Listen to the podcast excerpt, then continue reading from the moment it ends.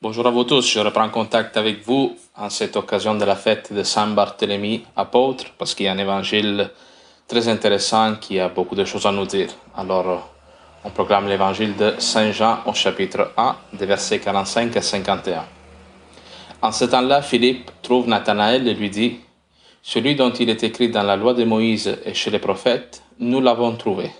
C'est Jésus, fils de Joseph de Nazareth. Nathanaël répliqua, De Nazareth peut-il sortir quelque chose de bon? Philippe répond, Viens et vois. Lorsque Jésus voit Nathanaël venir à lui, il déclare à son sujet, Voici vraiment un Israélite, il n'y a pas de ruse en lui. Nathanaël lui demande, D'où me connais-tu? Jésus lui répond, Avant que Philippe t'appelle, quand tu étais sous les figuiers, je t'ai vu. Nathanaël lui dit, Rabbi, c'est toi le Fils de Dieu c'est toi le roi d'Israël. Jésus répond, Je te dis que je t'ai vu sous le figuier, et c'est pour cela que tu crois. Tu verras des choses plus grandes encore. Et il ajoute, Amen, Amen, je vous le dis, vous verrez le ciel ouvert, et les anges de Dieu monter et descendre au-dessus du Fils de l'homme. Acclamons la parole de Dieu. Louange à toi, Seigneur Jésus. Alors voilà, je voulais prendre un petit peu de temps avec vous sur cet évangile parce que euh, à travers ce cheminement que l'apôtre Barthélemy fait jusqu'à Jésus-Christ, il y a un peu résumé la démarche de conversion de tout chrétien.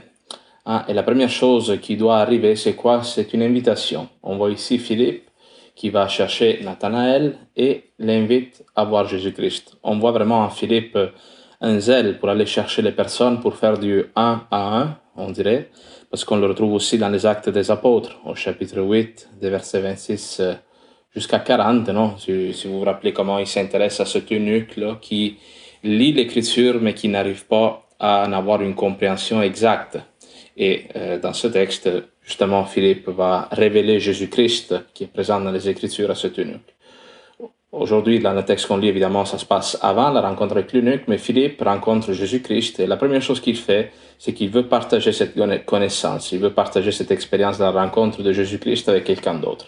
Il va aller voir Nathanaël et lui dit, celui dont il est écrit dans la loi de Moïse chez les prophètes, nous l'avons trouvé. Alors, pour un juif qui connaissait les Écritures, comme c'était le cas pour Barthélemy, que dans le texte on appelle Nathanaël, euh, cela voulait dire, nous avons trouvé le Messie, parce que Moïse, c'est-à-dire le Pentateuque, les premiers cinq livres de la Bible, et les prophètes euh, avaient pour but d'annoncer la venue du Messie. Et la première chose que Nathanaël ou Barthélemy ne comprend pas, c'est le fait que Jésus vient de Nazareth. Et il dit ceci, de Nazareth peut-il sortir quelque chose de bon? Nazareth, à l'époque de Jésus-Christ, c'était un village minuscule, un peu insignifiant. Il y avait quelques centaines de personnes à peine. Mais ceux qui euh, pose question euh, à Nathanaël, c'est le fait surtout que le Messie devait venir de Bethléem. Hein. Euh, on l'annonce euh, dans les prophètes aussi. On sait que le Messie doit venir de la lignée de David, qui est originaire de Bethléem, justement. Et là, on voit comment les gens hein, ne connaissent pas Jésus-Christ. Hein. ils ont une forme de préjugés. Ils pensent connaître Jésus. Parce que de fait, Jésus, nous le sait, grâce aux évangiles qui venaient de Bethléem. Mais on voit comment Nathanaël, c'est le cas pour beaucoup de personnes encore aujourd'hui, c'est peut-être le cas pour nous. On pense de connaître Jésus-Christ et on s'appuie sur cette connaissance faible, euh, basée des fois sur des préjugés, sur des petites expériences, ou sur ce que les gens en disent, et on ne va pas plus loin dans la connaissance du Christ. On s'arrête, on pense de connaître et cela nous suffit. Alors, Philippe, qu'est-ce qu'il dit? Il dit, il n'essaie pas de entrer en dialogue. Il n'essaye pas de convaincre rationnellement l'autre. Il dit viens et vois. Et cette réponse, ce viens et vois, est très importante parce que la foi, avant d'être un raisonnement ou une théologie, une doctrine à comprendre, est une expérience à vivre. Philippe invite Nathanaël à aller au-delà de son préjugé, de ses idées, pour rencontrer personnellement Jésus-Christ. Alors cela demande un déplacement autant physique, hein, parce que Barthélemy doit quitter l'endroit où il se trouve pour aller vers Jésus-Christ, autant il doit quitter ses idées, ses compréhensions. Moi, je trouve qu'aujourd'hui, dans notre société occidentale, l'illusion que les gens ont de connaître ce qu'est l'Église et ce qu'est Jésus-Christ est l'un des plus gros empêchements à une rencontre vraie, profonde avec l'amour du Seigneur. Combien de fois, non, nous, on le voit, on, peut-être nous-mêmes, nous avons refusé des occasions d'approfondir la parole de Dieu, de connaître Jésus-Christ plus parfaitement.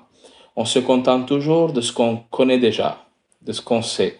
Et ça, frères et sœurs, ce n'est pas une démarche propre de la foi, parce que la foi, c'est un dynamisme qui ne s'arrête jamais.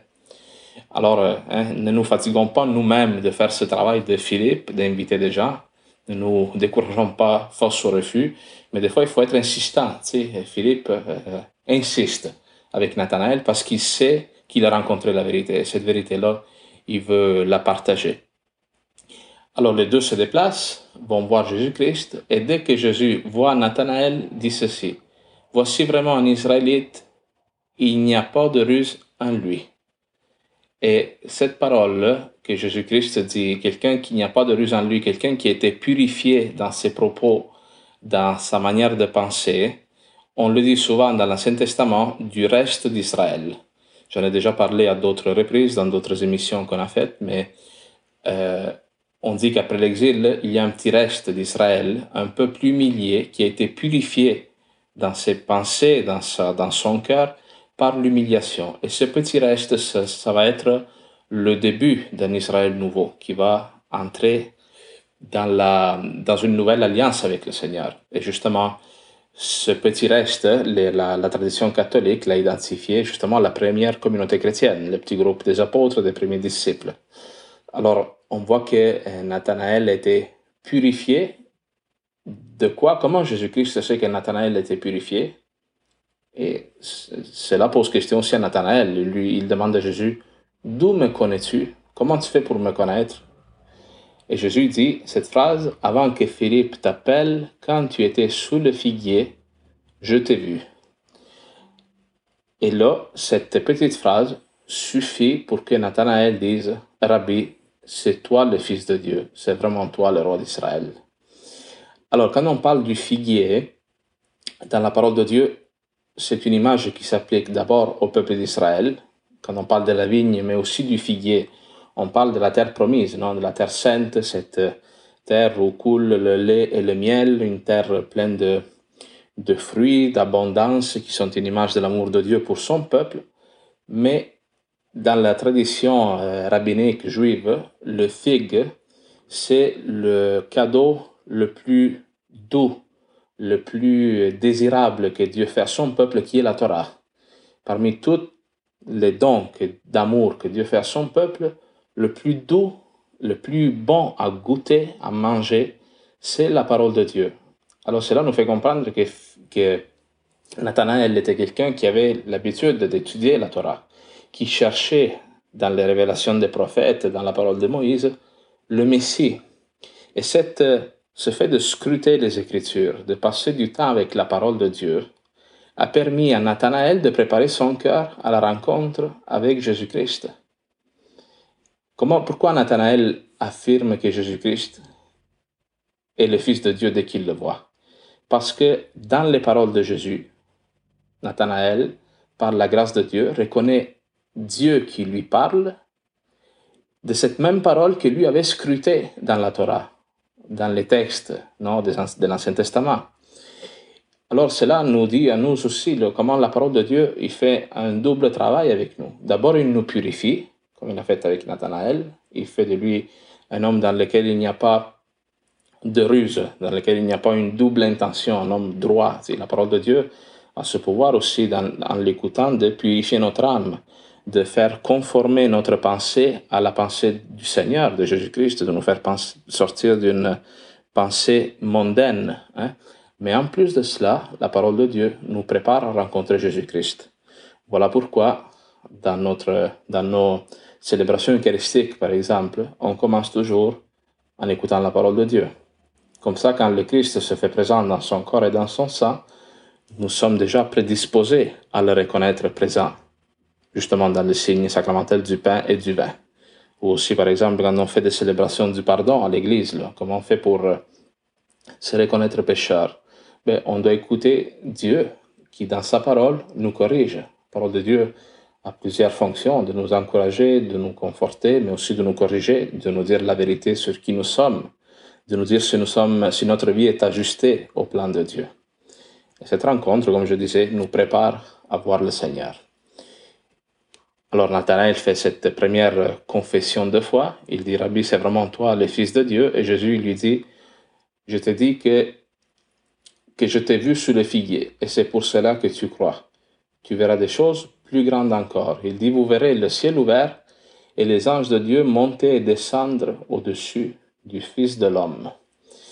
Cette dernière image que Jésus-Christ donne, des anges qui montent et descendent au-dessus du Fils de l'homme, est un rappel de la euh, Scala Santa, de l'échelle sainte. Vous vous rappelez, si vous lisez l'histoire de Jacob, au moment donné, pendant qu'il est en voyage, il s'arrête pour dormir au milieu du désert. Et pendant son, son sommeil, il fait un rêve.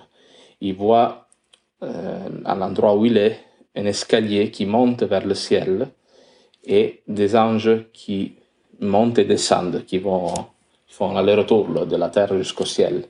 Et Jacob se réveille, il va prendre une pierre, il va la mettre debout, il va la consacrer, il va appeler cet endroit Bethel, ce qui veut dire la maison de Dieu.